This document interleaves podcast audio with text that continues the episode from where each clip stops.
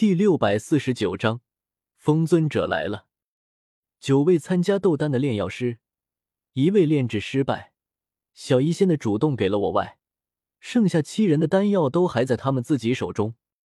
如今斗丹结束，我自然一个个要了过去，从萧炎第一个开始，然后是萧大师等人，反正一个都别想跑。这是七品丹药，不是糖豆。当然，找他们要丹药时。我肯定会给一个借口，比如把炼制的丹药集中起来，大家互相评价一下，比个高下之类的。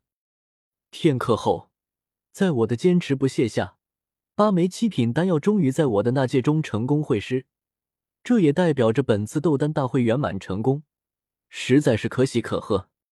哈哈，当府一大百。小医仙莞尔，这件事情是他和我一起布的局。他自然明白是怎么回事，要不是他炼药之道造诣很深，糊弄住了那群炼药师，光凭我一人未必能做到。此刻他瞪了我一眼，千娇百媚道：“不炼丹而丹药满仓，看来你以后也不用和我学习炼药之术了。我的炼药术一次只能炼制一枚丹药，你的却能一次炼制九枚。嘿嘿，还不是有你相助，我才能做到此事。”我伸手握住小医仙的柔体，眉开眼笑。正此时，庭院外有焚炎谷弟子入内，拱手说道：“纳兰公子，星陨阁风尊者已经抵达至火城，谷主让你和萧炎随同前往至火山脉外，迎接风尊者。”风尊者到了，我一愣神后便大笑起来，对黑着一张脸的萧炎笑道：“三哥，不就一枚丹药吗？”快别生闷气了，我告诉你一个好消息，风尊者到了。啊！萧炎一惊，是老师的那位好友吗？哈哈，不然呢？中州还能有几个风尊者？萧炎连忙理了理自己的衣裳，这次炼丹前后花费了七八天时间，这么长的时间炼丹又极耗费精力，他此刻看上去有些憔悴和脏乱。快走，快走！萧炎一边匆忙收拾了下，一边急吼吼的往庭院外走去，有些迫不及待的想见到这位药老的好友。有风尊者在，接下来救出药老的成功率肯定会大上许多。我摇摇头，倒是很少见到萧炎这么失态。我们也走吧，不要让唐前辈和风前辈久等了。我带着小医仙跟上了萧炎。自眼左看看右看看，小眼睛滴溜溜一转，也带着哼哈二将跟了上来。唐火儿亦然。焚炎谷山门入口处，唐振已经等候在此，身边跟着不少焚炎谷长老。我和萧炎一行来的不算晚，远处陆陆续续还有些焚炎谷长老在赶来。见过前辈。我走到唐振面前，恭敬行礼道：“唐火儿也走了过来，乖巧行礼。”见过爹爹。嗯，唐振对唐火儿微微点头，又瞧了我一眼，没好气道：“怎么不去渡劫了？”我微微一愣，不知道这老家伙哪来这么大火气。那些劫雷我可都是在天空中就拦了下来，没有一道劫雷劈入焚岩谷山门中，别说伤着人了，焚岩谷一棵草都没损坏。哈哈，前辈有诏。别说是渡劫，就算是在顿悟之境，小子也会第一时间赶来，不敢让前辈多等上小子半刻。唐振冷哼一声，对我的奉承不以为意。一想起之前蛋疼的画面，面容骤然冷了下来。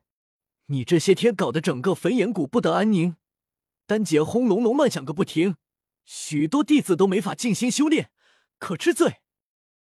还有这事，我不敢反驳。乖乖应道：“晚辈知错，晚辈以后再也不敢了，绝不会再弄出这么大的动静。还请前辈息怒，为了我儿气坏身体，实在不值得。”唐振嘴角微微抽搐，看着我有些无语。哪有这样的人？我这个态度让他还怎么说下去？再说下去，倒成他蛮横无理了。哼，看在火儿的面子上，下不为例。唐振冷哼一声，随口给了火儿一个人情，回头看去，见身后的长老到的差不多，当即大手一挥，纵身飞在最前方，朝着火山脉外飞去。出发！身后一群焚炎谷长老、执事、弟子快速跟上，我和唐火儿、小医仙、萧炎、紫妍等人也急忙跟了上去。一行人浩浩荡荡，横天飞掠而过，可谓给足了风尊者面子。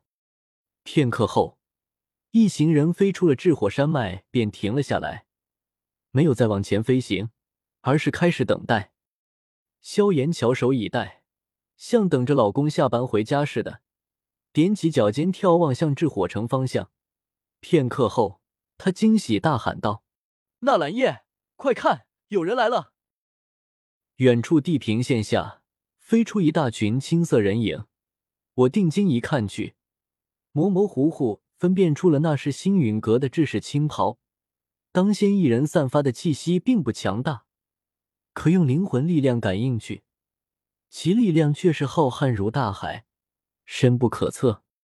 来者正是风尊者，除了几名焚炎谷派去的人外。风尊者身后跟着数十名星陨阁的长老弟子，其中有一道倩影，亦在翘首眺望我们这边。叶师兄也在焚岩谷，不知道他有没有来接我？穆青鸾暗暗想着，快速往这边飞行着。终于在距离七八里远时，在焚岩谷人群中找到了我，暗暗欣喜，果然叶师兄来等我了。哈哈哈哈哈！忽然，一道长长的大笑声响起，却是风尊者在笑。我这边，唐振不甘落后，也仰天大笑起来。哈哈哈哈哈哈！两位尊者的笑声中都使用了斗气，此刻一笑起来，瞬间传遍方圆十里。十里内，哪怕是一个没有斗气的凡人都能清晰听到两人的大笑声。哈哈。唐谷主，多年不见，可还好？风尊者隔着七八里距离向唐振打招呼，同时不忘继续大笑。唐振大袖一甩，也朝风尊者迎去，同样没有落下大笑。哈哈，老夫甚好，风阁主一别多年，风采也是依旧。哈哈，七八里距离对尊者来说不算什么，两人近的距离迅速拉近。成了面对面，然而那大笑声却依旧没有停下。两人一边大笑，一边寒暄起来。我一阵无语，狠狠揉了揉耳朵，也不知道这见面互相大笑的恶习是哪里流传下来的。